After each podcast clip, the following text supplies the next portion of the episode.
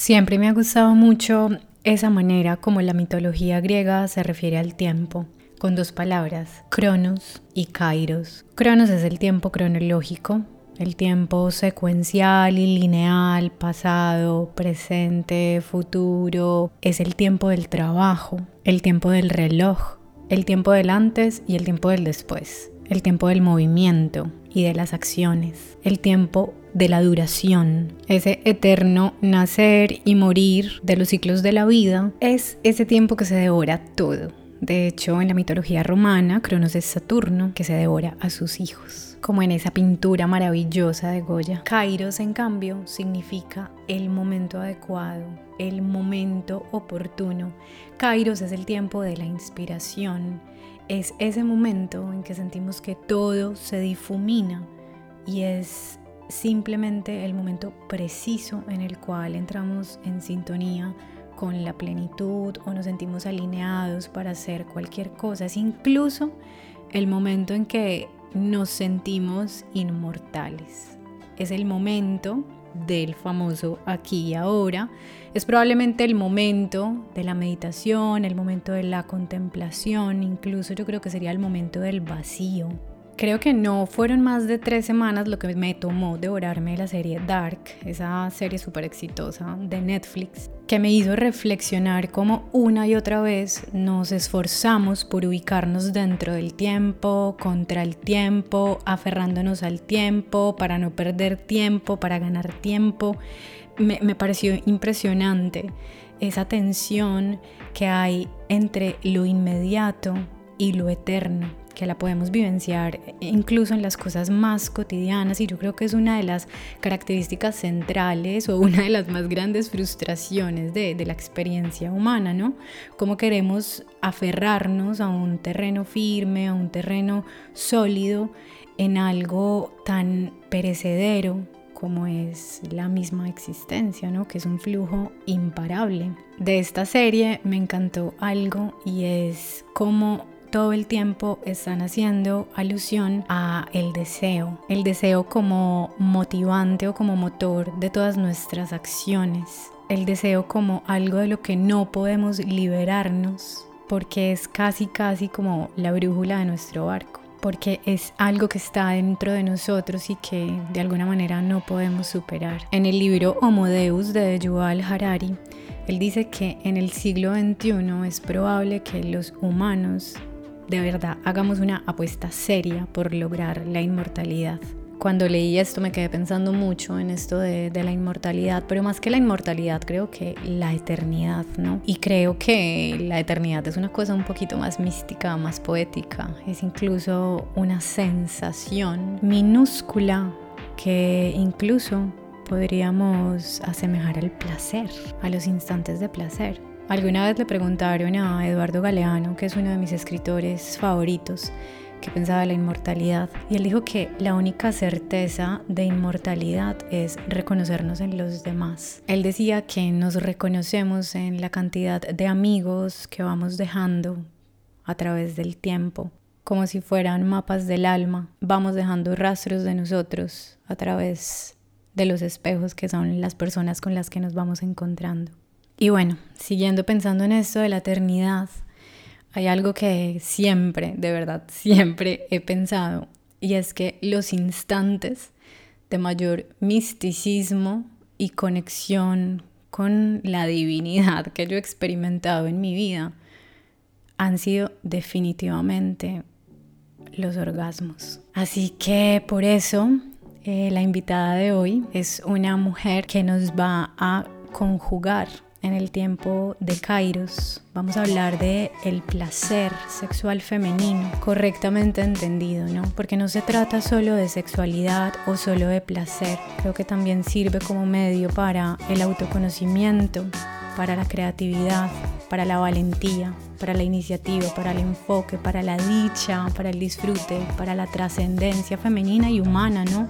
Y como de una sensibilidad que se parece mucho a la libertad, podemos incluso entrar en coherencia con nuestra alma, quizá. Diana Núñez es fundadora de Sexurero, tallerista internacional, educadora en Tantra y sexualidad somática y es una viajera, exploradora del mundo. Si bien estudió comunicación social, hoy se dedica a la comunicación sexual. Promueve la sexualidad como práctica espiritual y de sanación y comunica masivamente el buen vivir y los placeres. Está convencida de que todas merecemos vivir conectadas con la vida, en estado de éxtasis y plenitud constante y con más y mejores orgasmos. Eso me encanta. Le apasiona todo lo que envuelve la sexualidad como camino de transformación y crecimiento personal. A Diana le gusta caminar, bailar libre, le gusta la música latina, le gusta hacer reuniones entre personas conocidas dedicadas al eros, no le gusta la gente intensa, las personas que interrumpen al hablar, no le gusta comer carne, no le gusta la contaminación ni los conciertos de música electrónica le gusta darle hogar a perros, le gusta viajar y encontrar entornos naturales y además le gusta conversar. Por eso la invité. Diana, siempre que nos vemos tengo la sensación de que hay mucha gente y mucho ruido alrededor. Así que sí tengo que decirte que me hacía mucha ilusión tenerte aquí hoy para escucharte y, para conversar las dos, así que gracias por estar. ¿Cómo te trata la vida hoy en estos tiempos raros? Wow, primero, Carolina, qué introducción, o sea, ha sido como alguien describiéndome y yo, wow, esa soy yo. Entonces me he sentido muy, muy identificada y conmovida. Muchas gracias por esa manera de, expresar de alguna forma quién soy yo. Eh, ¿Cómo me ha tratado la vida? Mira, para ser un momento tan extraño, no sé cómo estás tú, pero yo he estado como en una burbuja verde. en toda esta etapa tan compleja de incertidumbre me ha tomado en un lugar en Colombia que se llama Santa Elena, Antioquia, en un momento de mi vida que ha sido un año de muchos cambios, porque hace cuatro o cinco meses murió mi padre, que era como mi gran mentor y y héroe, como muchas personas lo tienen, y posterior a su muerte, pues empezó toda esta locura del confinamiento, pero yo sigo en una burbuja verde, en el campo, en una casa maravillosa, en donde me he dedicado a crear, a crear y a profundizar en mí y como en estados más de presencia.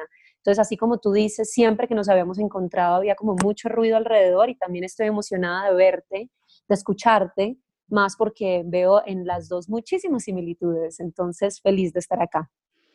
Qué bonito eso que, mencionas de ese proceso de, entregarle a tu padre a, la vida a través de la muerte y al mismo tiempo estar, estar renaciendo también en, un montón de procesos. Y, lo menciono también porque en tu presentación me llamó la atención la palabra eros.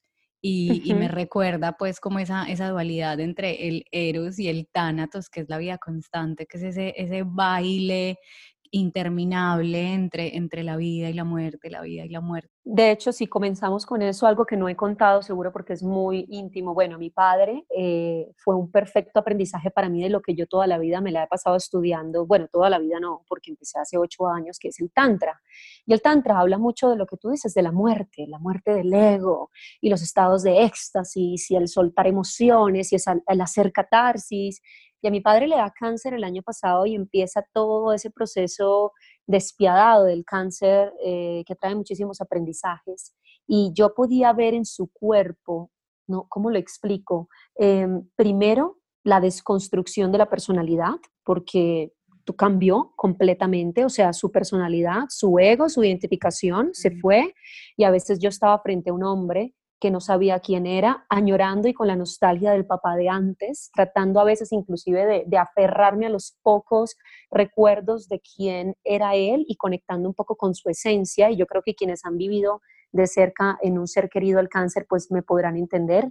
Y, vivió muchas fases, Caro, entre esas fases en las que parecía eh, en las que vibraba, en las que temblaba, en las que sacaba emociones y yo decía, por Dios, lo que estoy viendo en mi papá es lo mismo que yo he visto en tomas de ayahuasca o en inclusive en mis talleres que dicto de sexualidad, donde la gente saca toda esa energía que no le funciona y se libera. pero mi papá se estaba liberando de lo que no le funcionaba en esta vida para de alguna manera ir al siguiente plano. Entonces fue un proceso muy complejo en el que yo entraba a la unidad de cuidados intensivos y lo veía él con más de 20 cables y me decía, él no es su cuerpo, él no es su cuerpo, él no es su cuerpo, para tratar de aceptar ese, ese proceso que es el desprenderse de eso, de la parte física, que es lo que todo el tiempo estoy enseñando. Entonces fue como maestría y aunque todavía no termino de, de entenderlo, es un tema muy, muy místico. Sí, yo, yo también tuve la fortuna, creo yo, de, ver morir a mi padre. Y, y, o sea, apenas ahora caigo en cuenta porque lo estás mencionando, y es ver que ese, ese proceso como de despersonalización es lo que primero ocurre antes de entregar el cuerpo, o sea, como que primero hay un, hay un despojo de, del ego. Mi padre, por ejemplo, se quedó en silencio por meses porque su cáncer era justamente en la garganta y, y, ya después, poco a poco, fue, fue entregando pues ya todo lo que contenía su piel.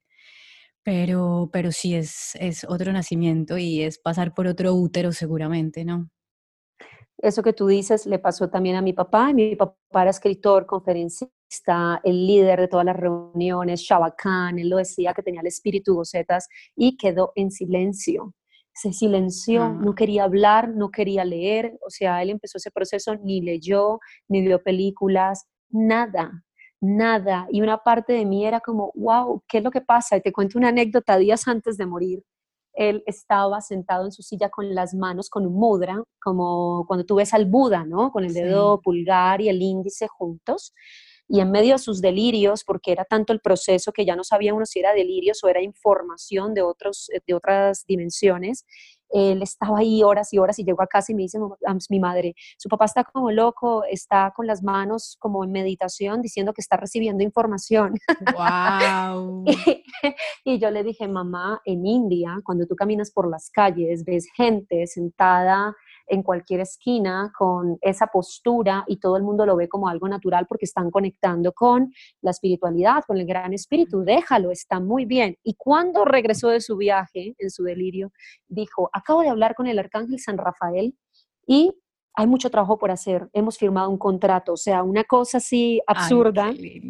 y preciosa, y eso fue antes de que él, días antes de que él ya por fin tuviera como su, su viaje en tobogán a la muerte, pero, pero también yo como mujer decía, como hija, yo, ¿dónde está el papá que habla? Tenía tantas ganas de hablar con él esos últimos meses, pero fue, no vas a hablar con él, solo tienes que acompañar en compasión y en silencio también. Tremendo, no sé por qué terminamos hablando de esto y me encanta, y me encanta porque, porque creo que uno de mis grandes aprendizajes en ese acompañamiento de los últimos días de mi padre fue justamente que, que mi padre no necesitaba ser ni cuestionado, ni, ni, comprendido, ni mi padre solo quería ser acompañado en ese momento. Entonces creo que es la gran lección que, que nos deja esto de, de, ayudarle a otro en esa transición, Así acompañarse, es. acompañarse.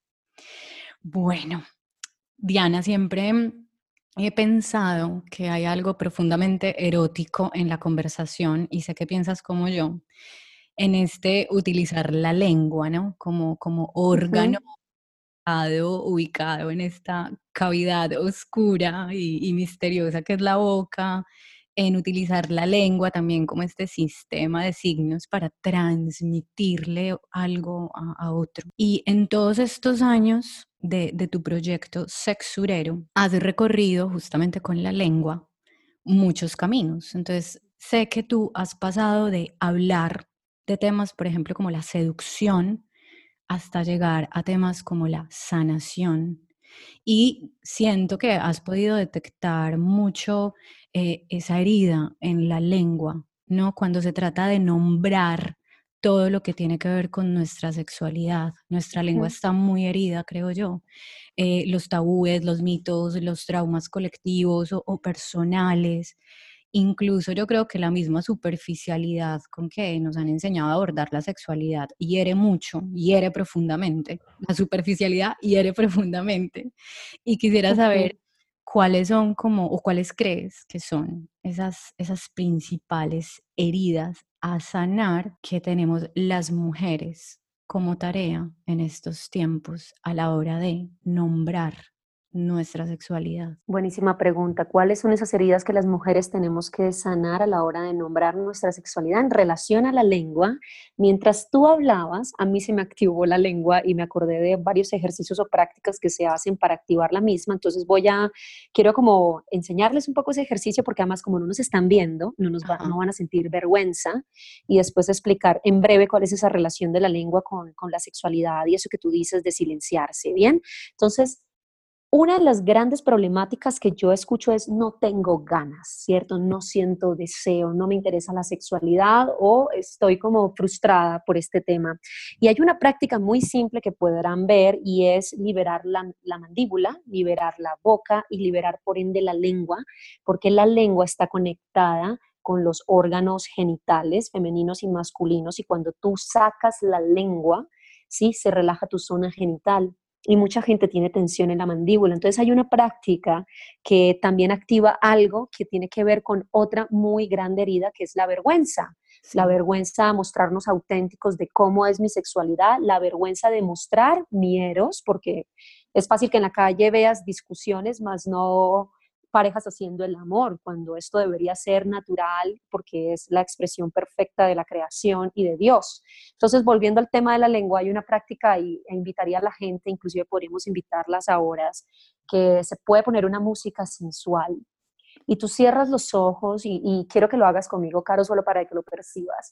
Y cierras los ojos y tienes esta música, y tú empiezas a sentir la saliva, lo mojado, que es equivalente a, las, a lo eh, lubricada que pueda estar tu zona genital femenina, que la llamaremos Johnny en este caso, que significa templo de la creatividad en el sánscrito, pues en el tantrismo. Entonces, tú sacas la lengua y empiezas a hacer sonidos y empiezas a lamerte, lamerte los labios, ¿sí? Mm, y hacer este sonido.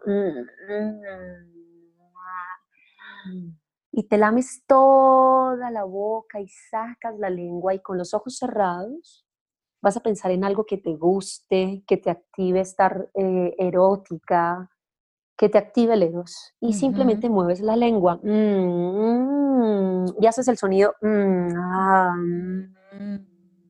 mm, y que lo hagan los oyentes.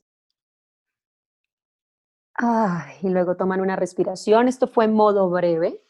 Lo pueden hacer más tiempo. No sé tú qué alcanzaste a percibir con esto tan corto. Cuéntame inmediatamente las papilas gustativas empiezan a activarse. O sea, es como humedad infinita y, el movimiento, es como, como, como si la lengua estuviera erecta, de hecho. Eso podría ser un buen título para uno de tus textos, Mi lengua erecta. Total. Entonces, besamos y sacamos la lengua porque de alguna manera estamos conectando nuestros fluidos para ver eh, si nuestro ADN es compatible o no. Y cuando hacemos esto, activar la lengua, si tú lo haces por cinco minutos, de verdad créeme, pensando en algo que tú sientas que es agradable, con buena música, vas a activar en ti el deseo, que es uno de los grandes problemas que las mujeres tienen.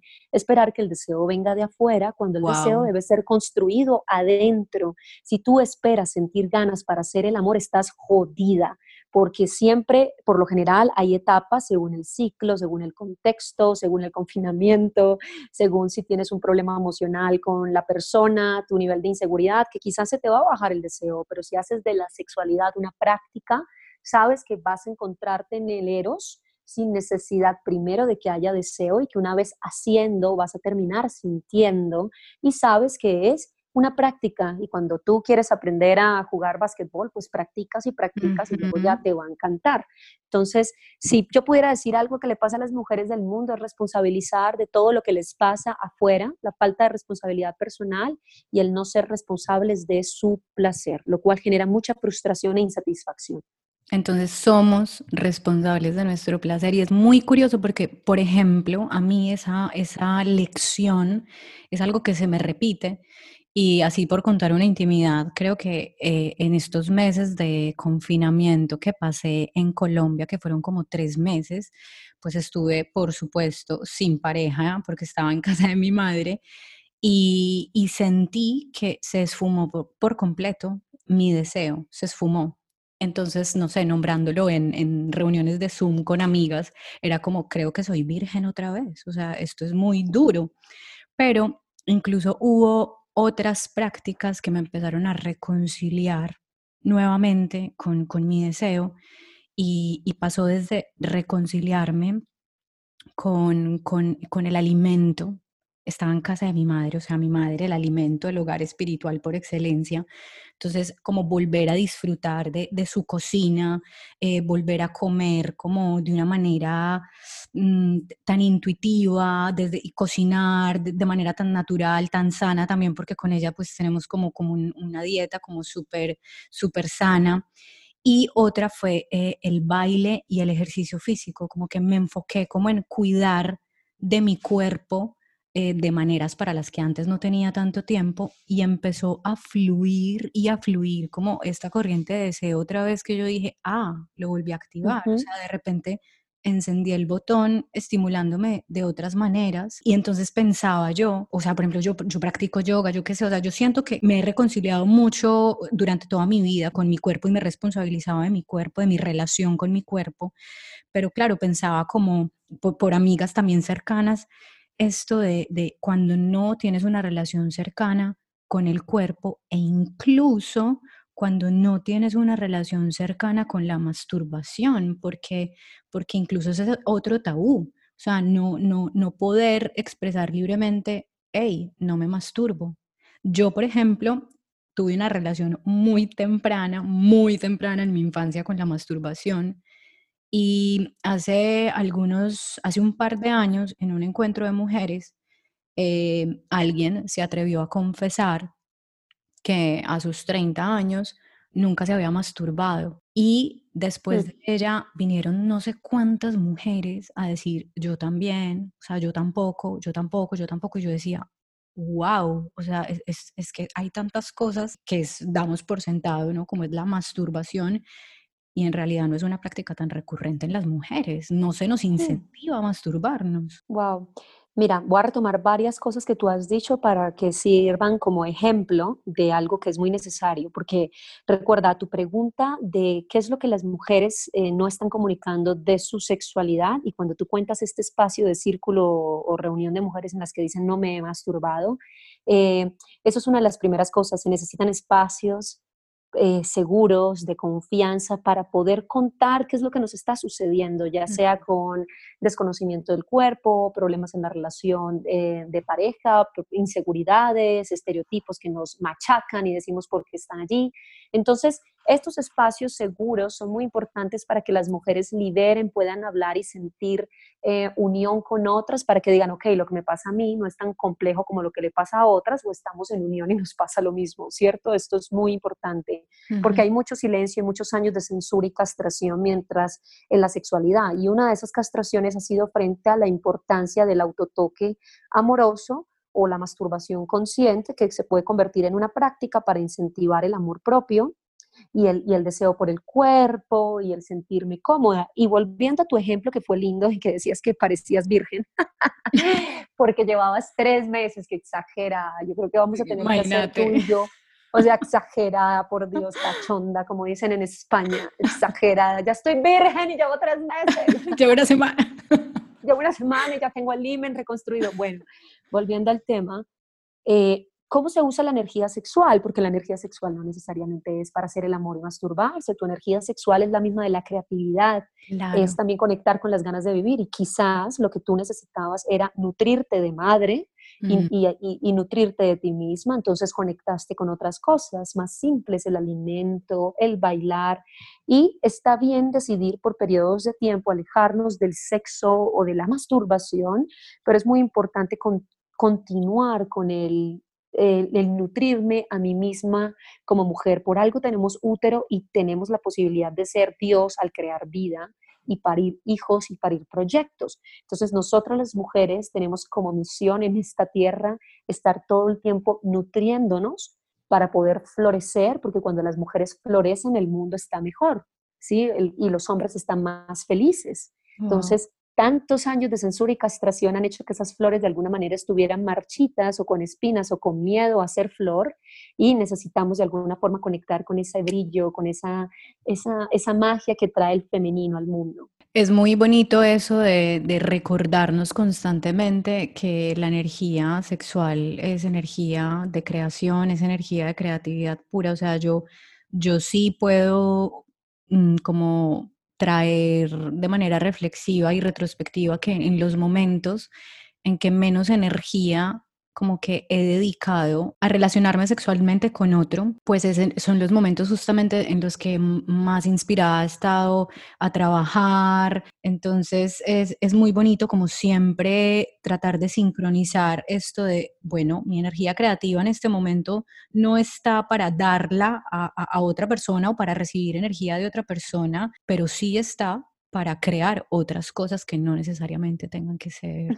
Claro, de hecho, yo desde que empecé mi camino a conectar con mi sexualidad, aprendiendo tantra, yendo a talleres como estudiante, luego facilitando talleres, certificándome, o sea, mi vida ha cambiado increíble. O sea, yo pasé de ser la mujer llena de deudas, eh, sin acabativa. Yo iniciaba muchos proyectos. Mi hermano mayor se reía de mí porque un día llegaba con una red de mercadeo, al otro día llegaba con eh, el deseo de escribir un libro, luego de que me iba a ir a vivir en el Tairona como una hippie, o sea, yo estaba muy como perdida porque desde los 22 años dije, no quiero trabajar en oficina, no es lo mío, entonces empecé la incertidumbre e improvisación eh, profesional y financiera y ahí fue cuando llegó mi propósito, que es sexurero, que lo empecé desde los 22 años, ¿no? Entonces empecé a cultivar sexurero eh, pero me hacía falta esa conexión con la sexualidad sagrada y con el poder creativo de la sexualidad. Y cuando me metí en el camino del Tantra por medio de una maestra en Brasil, me di cuenta que tenía muchas cosas por, por liberar, por sanar y que cuidar esta energía sexual haría que yo de alguna manera fuese más eh, de acabativa, que terminara mis proyectos, que pudiera ser más inspiradora y tener como ¿cómo se llama esto? Como tierra para poder manifestar mis proyectos, porque eso es lo que es otra de las cosas que les está pasando a las mujeres, Carolina, y es al no estar conectadas mucho con nuestra energía sexual, eh, perdemos esa posibilidad de conectar con la manifestación y con la capacidad de parir y de crear cosas, ¿cierto? Y peor aún, cuando estamos tan conectadas con una energía, eh, digamos, femenina, y olvidamos la necesidad de conectar con, con el masculino, con nuestra energía de crear cosas, cumplir nuestra palabra, estar enfocadas. Entonces, imagínate como imagínate como una danzarina bailando pero sin un suelo bueno. Entonces necesitamos tener un buen suelo, un buen sustento y fundamento para poder hacer el baile de la vida. Y muchas mujeres no tienen ese suelo o no lo han buscado. Y ese suelo es nuestro primer chakra, que es Muladhara, que es el de la sexualidad, y, empezar como a conectar con esa energía kundalini para que de verdad tengamos eh, más creatividad y más poder de, manifestar lo que queremos. Claro, si el árbol no enraiza, no da frutos. Y en este caso yo creo que las raíces van directo a nuestro útero también, que es pues... Así es. A pesar de, nuestros mejores esfuerzos para ubicarlo en el podium de lo mejor de estar vivas, a mí me parece que el sexo como tal nunca es, es simple o, o nunca es 100% agradable en el 100% de los casos, digamos. Yo creo que a veces el sexo no ocurre en la forma en que nos gustaría que fuera o no, o no es eh, fundamentalmente democrático o, amable para todo el mundo, porque yo creo que detrás del sexo, ¿no? que de ese intercambio de fluidos, el sexo está ligado al juego de poder, está ligado a la transgresión, está ligado al deseo de, subyugar. De, hecho, el sexo yo creo que se niega, en, por ejemplo, en nuestra cultura colombiana, se niega a ser sinónimo de amor muchas veces. Entonces yo siento que aunque lo intentamos, el sexo tiene como una tendencia recurrente a causar estragos en nuestras vidas como que nos lleva bien a elevar o bien a destruir nuestras relaciones, eh, amenaza como con meterse en muchos Mm, en, muchos lugares de, nuestras vidas, de nuestra vida cotidiana. Eh, nos obliga también como a invertir mucha energía, porque yo, yo siento que el sexo, e, esa danza de cortejo, que ese ritual de cortejo que hacemos con el otro, como que requiere demasiada energía.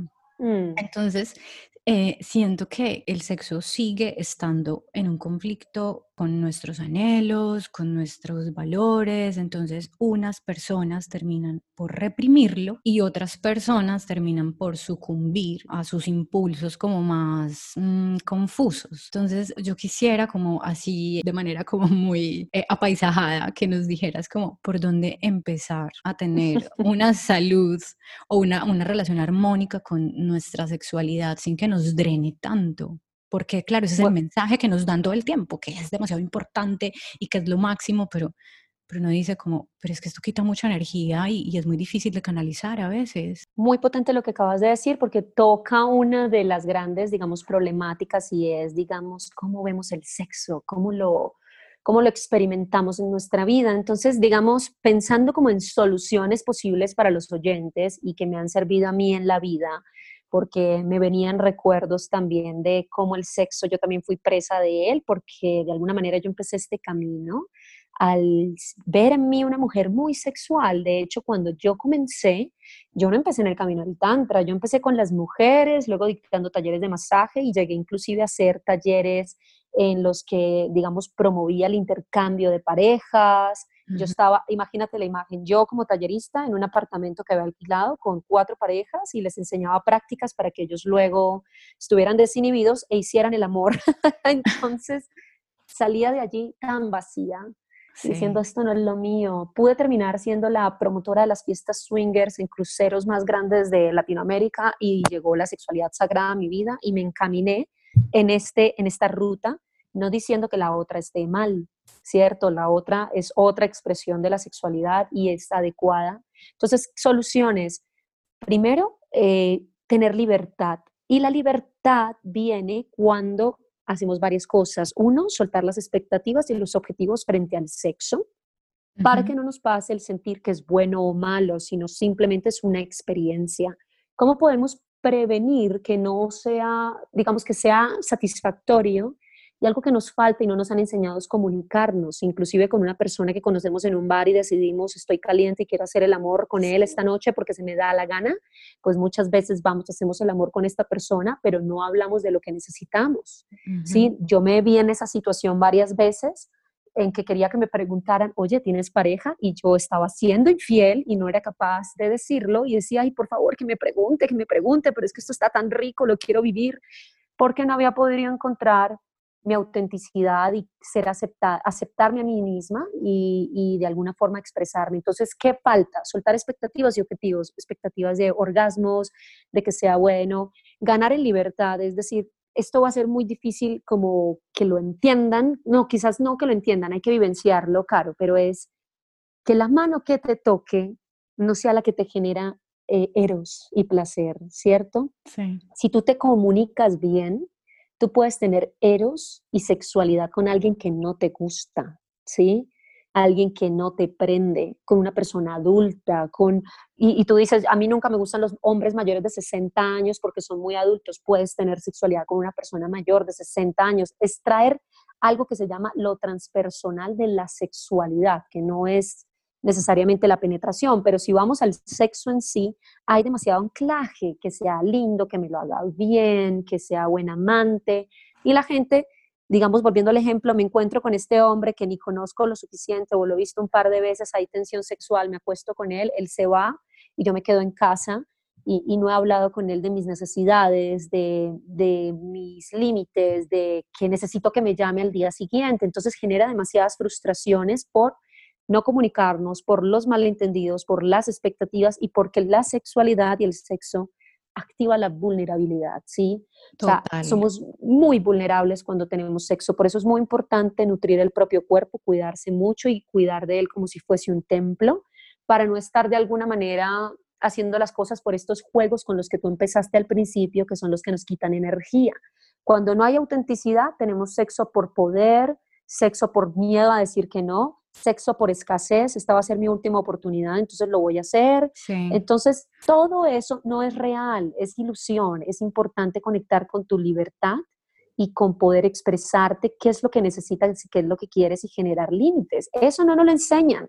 ¿Qué es lo que hay en la, en la televisión? Mujeres desnudas, pornografía, jóvenes tomando alcohol. De hecho, el mayor error que yo de verdad una, es una de mis normas principales. Si yo voy a hacer alguna interacción sexual con alguien o erótica, ya sea que esté con mi pareja o con un grupo de personas que vamos a hacernos masaje o algo, no puede haber borrachera, licor, ni drogas, porque no estás en conciencia y la gente usa el licor para hacer el amor, es ridículo. O sea, si no eres capaz de desinhibirte desde tu corazón, estás cubriendo con, con máscaras lo que realmente quieres hacer. Entonces, no es un buen consejero el alcohol, o, estar en un estado totalmente perdido de conciencia. Y eso es lo que la gente hace. A mí, de hecho, no me pone. O sea, yo cuando tomo alcohol, no, no, a mí se me apaga por completo el deseo sexual. Claro, si quieren tomarse el trago, pues tómenselo después. Pero si van a hacer el amor, yo diría, siéntense, hablen, decidan estar ahí como un encuentro sagrado, así sea que no conozcas a esa persona sino de dos veces. Yo no voy a venir acá a dar clases de ética diciendo Claro. Que me preguntan mucho las mujeres, ay, pero si hago el amor la primera vez, eso está mal. Yo haga lo que usted quiera, o sea, haga lo que usted quiera, pero que venga desde su verdad, no desde lo que dice la sociedad. Me resuena mucho algo que dices, porque siento que el placer que derivamos del sexo está muy ligado al reconocimiento, sentirnos, sentirnos en presencia, pero porque otro nos está viendo y se nos olvida reconocer nuestra propia presencia. O sea, utilizamos mucho ese mecanismo, o sea, el sexo como mecanismo para darnos cuenta que existimos. Es una locura. Siento que, que nuestra cultura nos anima muy poco a, a, reconocer quién somos, ¿no? Y esto, esto se nota mucho en el acto sexual, porque aunque podría ser un mero proceso físico, sin ninguna, no sé, relevancia psicológica o espiritual, lo que sucede al tener sexo, al hacer el amor, al masturbarnos, es mucho más inmenso que el mero frotamiento de, unos órganos. O sea, yo siento que, por ejemplo, la excitación, ahora que mencionabas estos ejemplos de tú puedes estar hasta con una persona que no te guste, la excitación para mí no es como una reacción meramente fisiológica, ¿no? Es más bien como un éxtasis que siento al encontrarme con alguien que admiro, o incluso con alguien opuesto a mí que me genera contraste, eso me pasa mucho, o con alguien que logra como apaciguarme mis miedos o con quien tengo valores, valores comunes. Sin embargo, en esta manera como tan apegada mm, a la materia, nos dicen todo el tiempo que, que sí, que es un acto meramente físico, que es un acto intuitivo de reproducción, que el placer de hecho es algo momentáneo. Esto me llama la atención porque tú dices que tú eres un orgasmo viviente. Y, mi pregunta, una pregunta a lo mejor muy ambiciosa, sería como, ¿cómo es que el sexo puede llegar a ser una práctica espiritual? ¿Cómo es que el sexo puede llegar a ser una práctica constante para desarrollarnos personalmente? Bueno, pregunta ambiciosa, pero muy potente. Mira que yo, e, ese es parte también de mi camino de, el camino que transito en este momento es ese, descubrir cómo la sexualidad puede ser una práctica para conectar con la espiritualidad, ¿sí? Con estados que van más allá de, la materia, de mi cuerpo, con estados que tienen relación con, con la conciencia y con la presencia. Entonces, si las personas quisieran, digamos, hacer de su práctica sexual algo más espiritual, y estamos hablándole a gente que quizás no ha tenido una aproximación al Tantra, digamos, no sé, alguien que nos esté escuchando diga, no tengo ni idea de que están hablando este par de mujeres colombianas, sería como empezar a llegar a la presencia, ver qué tanto estoy en mí, que tú ya lo habías nombrado previamente, ver lo sagrado de este instante, ¿sí? Y hacer, honrar el momento como si fuese sagrado y hacer de él lo mismo, poner unas velas, poner un incienso o al menos centrarme, decir, ok, estoy aquí compartiendo con alguien. Y aquí viene lo más importante, pensar que con quien yo voy a compartir, digamos que es algo de dos, no es un acto individual en esta ocasión que sea como la, la masturbación. Porque el otro es una expresión de mí mismo y no estoy separado de esta persona, que no hay otro yo, ¿sí? Que yo, hay una frase muy cliché que dice, yo soy tú y tú eres yo, si yo soy mujer y estoy con un hombre, este hombre es una manifestación de mi energía masculina y me va a nutrir con su energía y viceversa, para sentir de alguna manera que en el otro está la presencia de Dios o de algo superior a mí mismo. ¿Sí? Entonces, cuando, y cuando tenga el acto erótico o sexual o sea penetrada, respirar mucho, percibir las sensaciones, detenerme de vez en cuando, observar y sentir mi cuerpo y posterior a que se termine esta práctica, hablar, dialogar, agradecer, inclusive cómo hacerla espiritual saliendo de la idea de separación, ¿sí? De que estamos separados de todo, de la naturaleza, del cosmos y sentir que en ese momento por algo me estoy fundiendo, algo está entrando a mi cuerpo. No es solo la parte de la parte genital, sino energética. Entonces, activar un poco esa presencia para percibir esa energía que llega, lo puede hacer muy sagrado. Y si le quieren meter algo más, pues pongan buena música, música sagrada, puede ser mantras, en fin, activen la devoción también. La otra persona con quien estoy es alguien que yo honro, respeto, porque es una manifestación de mí mismo. En última instancia, el sexo nos recuerda tanto como nuestra propia humanidad imperfecta, como nuestra perfección al mismo tiempo, ¿cierto? Y creo que, que sin, sin ese intercambio, sin ese encuentro, sin esa desnudez, seríamos peligrosamente invulnerables. Venimos del sexo, de hecho somos fruto del deseo, somos fruto de, la fusión, somos fruto de, la fusión de esas dos unidades en una sola y al mismo tiempo es, el sexo el que nos está recordando como nuestra propia fragilidad. Es que desnudarnos ante otro es algo, es, es algo súper simbólico. Abrir el corazón, porque con todas las situaciones que nos pasan y las experiencias del pasado, más el linaje o las experiencias de nuestros ancestros, nos llenamos de capas y capas que no permiten que nos expresemos en realidad como somos, ¿cierto? Entonces, uno de los procesos de la sexualidad es empezar a quitar esas capas y hay muchos caminos de, crecimiento personal y de descubrimiento del ser. Yo, por ejemplo, transité el del coaching por unos buenos años, pero me enamoré de la sexualidad porque te digo, con eso que tú dices de vulnerabilidad, y te voy a dar un ejemplo, no hay mejor manera para conectar con la vulnerabilidad y lo que está en el inconsciente que el camino de la sexualidad, porque si yo le digo a alguien, ok, háblame de lo que necesitas, de cómo te sientes frente a la sexualidad, es vulnerable. Si yo le pido a alguien, como hago en algunos talleres míos presenciales, bueno, vamos a hacer un círculo autotoque amoroso, cada uno va a armar su set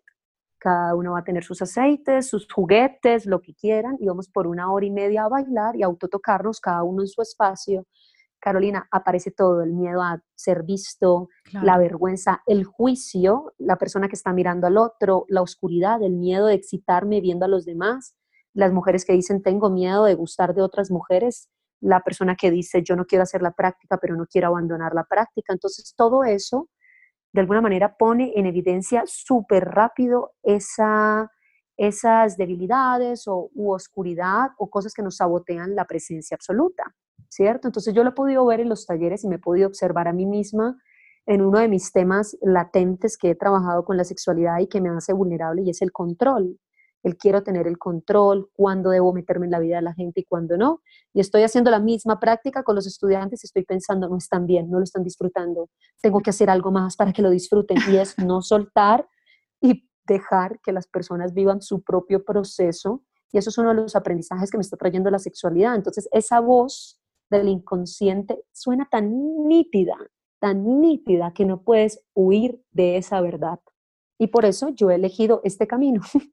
Precioso camino, además yo te admiro muchísimo, quiero, quiero reconocértelo y, quiero darte las gracias en nombre de muchas, muchas mujeres por, por esta valentía de, estar, yo creo que atravesando este camino, que yo creo que te ha tocado así como campesina colombiana, ir cortando maleza para poder abrir camino, ¿no?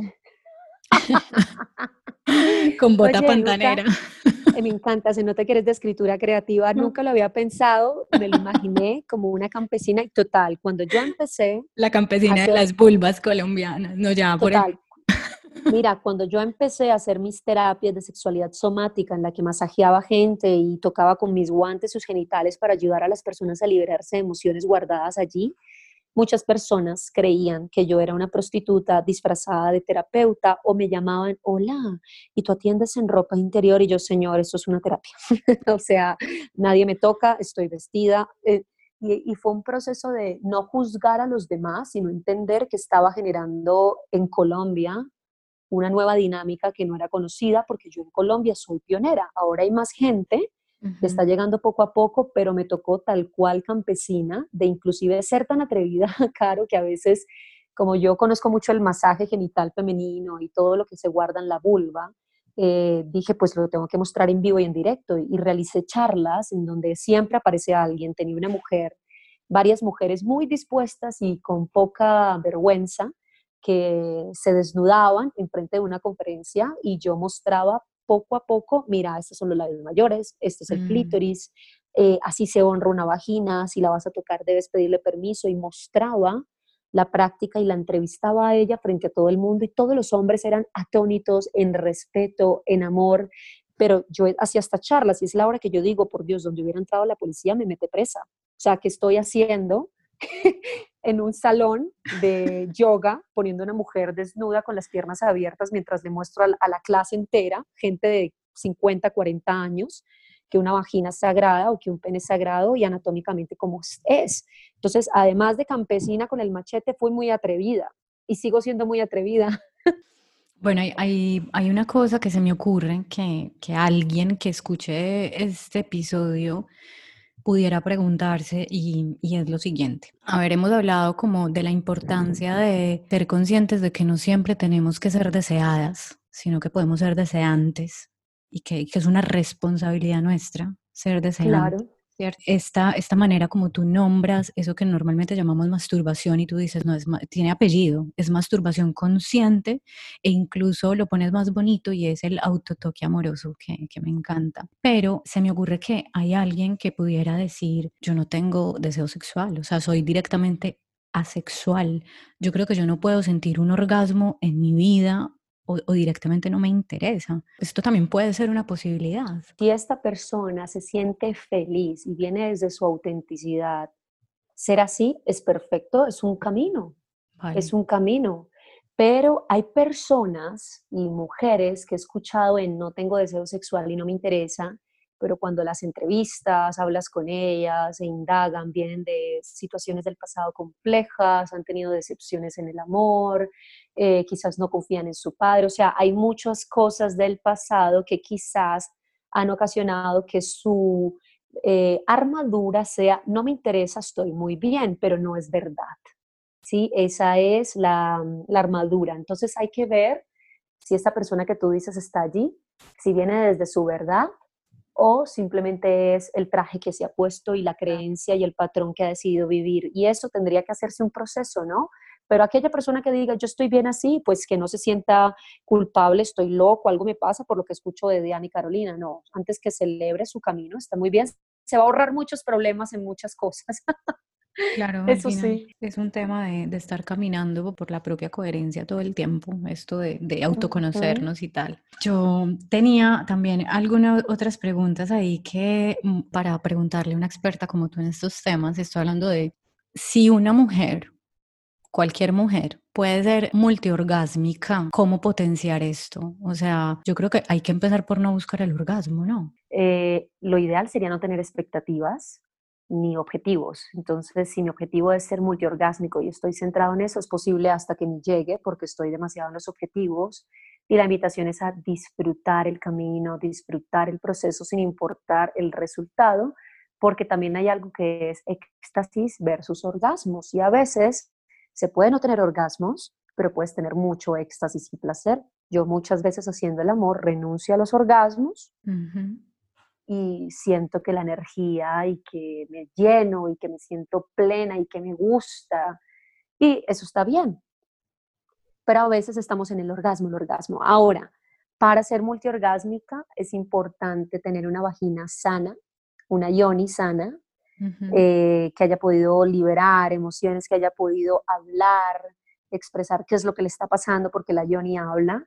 También que se haga mucho masaje, porque esta zona no solo es para tocar y friccionar, sino para masajear y mover capas, que no les dé miedo coger aceite de coco orgánico virgen y masajearse por dentro y por fuera para activar el sistema nervioso, porque muchas mujeres eh, tiene el sistema nervioso más concentrado en ciertas zonas, digamos en el glande del clítoris o en el canal vaginal, y eso determina bastante cómo sienten orgasmos y en qué posición. Entonces, como hay tanta amnesia de la zona genital, zonas que no sienten, especialmente porque siempre nos masturbamos de la misma manera y hacemos el amor en la misma posición, es importante llevar la presencia allí, meditando, respirando y tocándote suavemente, activando sensaciones en lugares en donde no percibes. Y hacer gimnasia del piso pélvico, o sea, activar tus músculos del, del amor, te va a hacer poder potenciar el orgasmo, porque cuando una vez vaya a llegar el orgasmo, en vez de que llegues al orgasmo, lo que haces es inhalar por la boca contraer la vagina o el hombre, la zona genital, el periné y quedarte ahí y soltar y seguir tu práctica y vas bombeando, contrayendo sin dejar que llegue como la, la, parte de pico y cuando ya sueltas el pico y ya dejas que venga el orgasmo vas a sentir al menos algo más prolongado y continuar haciendo más y más cosas para que lleguen más orgasmos porque a veces eh, no estamos acostumbrados a tanto placer y la gente tiene miedo a sentir más de lo que ya sabe que puede sentir, porque cuando sientes más quizás puedes llorar o puedes sentirte que has perdido el control o demasiado vulnerable. Entonces es importante esto, que se abran a la vulnerabilidad y a decirse la frase yo merezco más placer y puedo sentir mucho más placer del que me imagino. Wow, tremendo eso. O sea, yo aquí estoy, estoy como conectando hacia atrás, como o sea, ¿cuántas veces a una no le ha salido un orgasmo con llanto? Pero claro, es como, es como llegar a, umbrales que, que, tú creías que no existían en ti. Claro, y es algo que se llama la liberación de energía densa que está guardada en el cuerpo, que si no se libera se puede convertir en una somatización. Esa somatización puede ser eh, frigidez, dolor en la penetración, vaginosis, endometriosis. Entonces hay tantas maneras del cuerpo hablar que a veces la gente la vuelve normal no, para mí es normal tener ovarios poliquísticos. Bueno, ¿qué está hablando tu útero? ¿Qué está diciendo tus ovarios acerca de tu relación con el femenino y la sexualidad? Y por eso es bello y casi que profundo cuando una mujer en éxtasis le salen emociones que puede ser llorar o rabia o ira o ganas de golpear, porque son emociones que estaban allí y accedes por medio de esta energía tan potente que es como un shot de agua. ¿sí? Como si tuvieras una manguera y la abres y sale ¡puf!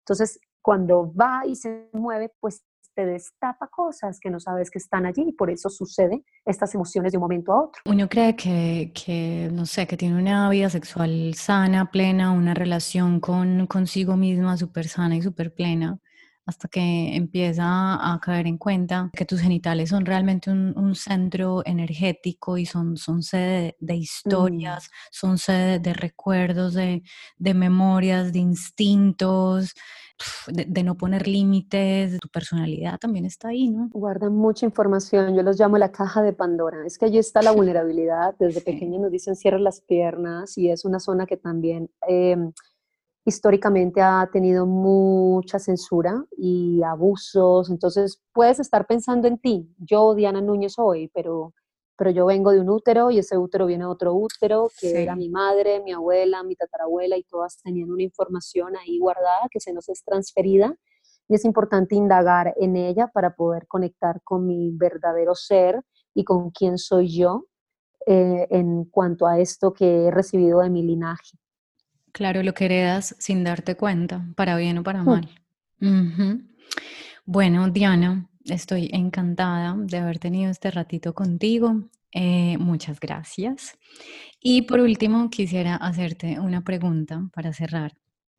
Y es, ¿qué le da cuerda a tu mundo? Wow, la verdad, lo que le da cuerda a mi vida es tener como un propósito, un sentido, una misión que es apoyar a las personas y a mí misma en el despertar, en un despertar y en conseguir como trascendencia, ¿cierto? O sea, yo estudio porque quiero enseñar a otros y porque quiero aprender, viajo porque quiero aprender para otros, entonces también me da mucha cuerda a las personas que me acompañan. Muy bien. Bueno, querida, muchas gracias por estar aquí. Vamos a terminar con una de estas respiraciones tántricas exhaladas con gemidos potentes. Entonces la guías tú. Vale, y esa es la práctica que tienen que hacer para sentir más placer. Abrir la boca, inhalar y exhalar con sonido. Vamos a hacerlo. Inhalamos, abren la boca, inhalan profundo y al exhalar generan el sonido de la... Ah,